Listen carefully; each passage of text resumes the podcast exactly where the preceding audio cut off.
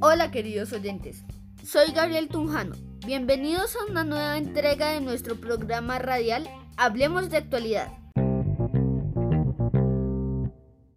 Hoy entrevistaremos a Iván y a Elena, dos expertos en temas de salud, con quienes conversaremos sobre la pandemia del COVID-19.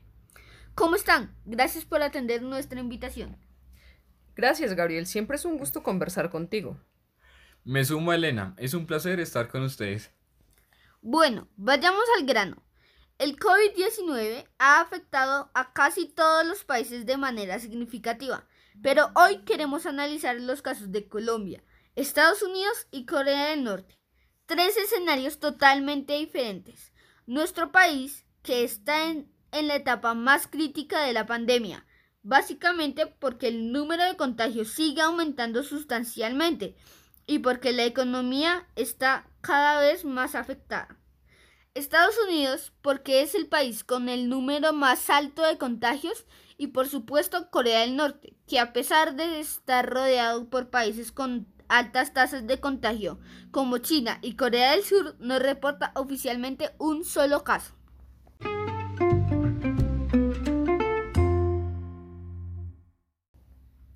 Iniciamos con Colombia. ¿Cómo es la situación en nuestro país?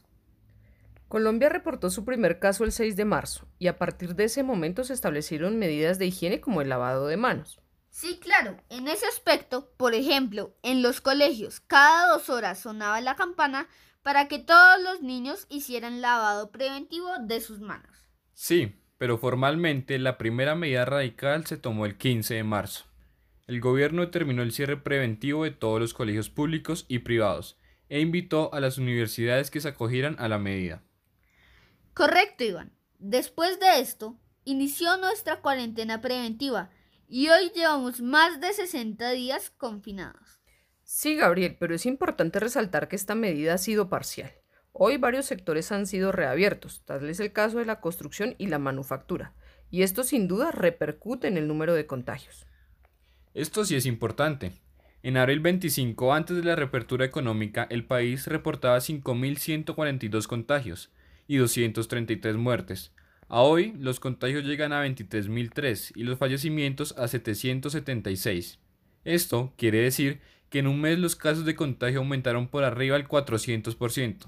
Desde mi punto de vista, la reapertura solo generó un incremento significativo en la tasa de contagios.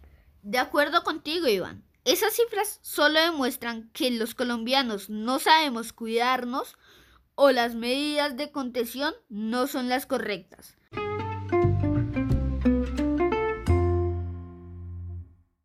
Ahora hablemos de Corea del Norte. Corea es un país que oficialmente no ha reportado casos. Sus medidas van desde una educación permanente sobre higiene y las transmiten a través de altavoces por las calles. El cierre total de los sectores económicos y sociales de la nación. Confinamiento de toda la población, incluidos extranjeros y diplomáticos que viven en el país. Esto se hizo desde enero, mucho tiempo antes que otras naciones reaccionaran y se declarara la pandemia pero medios no oficiales indican que las medidas han sido un poco más drásticas. Es más, a finales de febrero, el diario El Clarín de Argentina reportó en sus noticias que el régimen de Kim Jong-un decidió ejecutar al primer caso de contagio y a todos aquellos que no siguieran las medidas de la cuarentena. Ese sería un gran problema en nuestra comunidad y en caso de ser cierto se requerirá una investigación más a fondo.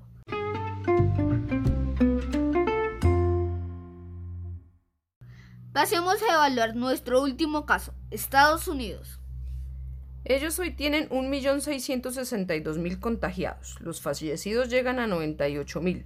Y si vemos, las medidas han sido tardías y poco prolongadas. El comportamiento de sus ciudadanos no es el mejor. Siguen usando las playas, se registran congestiones. Y siendo más críticos, iniciaron una discusión con la OMS y están a punto de retirarle su apoyo económico. Sí es verdad, el gobierno de Trump delegó la responsabilidad de las medidas a los gobiernos locales, y esto generó que algunos iniciaran con medidas de confinamiento y otros no.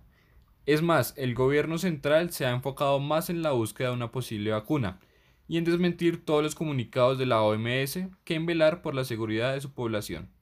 Pero tenemos en cuenta que con una población de aproximadamente 328 millones y sin medidas contundentes es normal que se tenga la tasa más alta.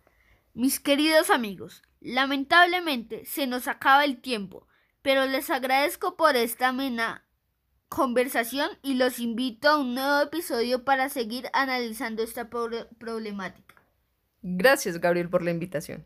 Sí, gracias por permitirnos dialogar un poco sobre estos temas.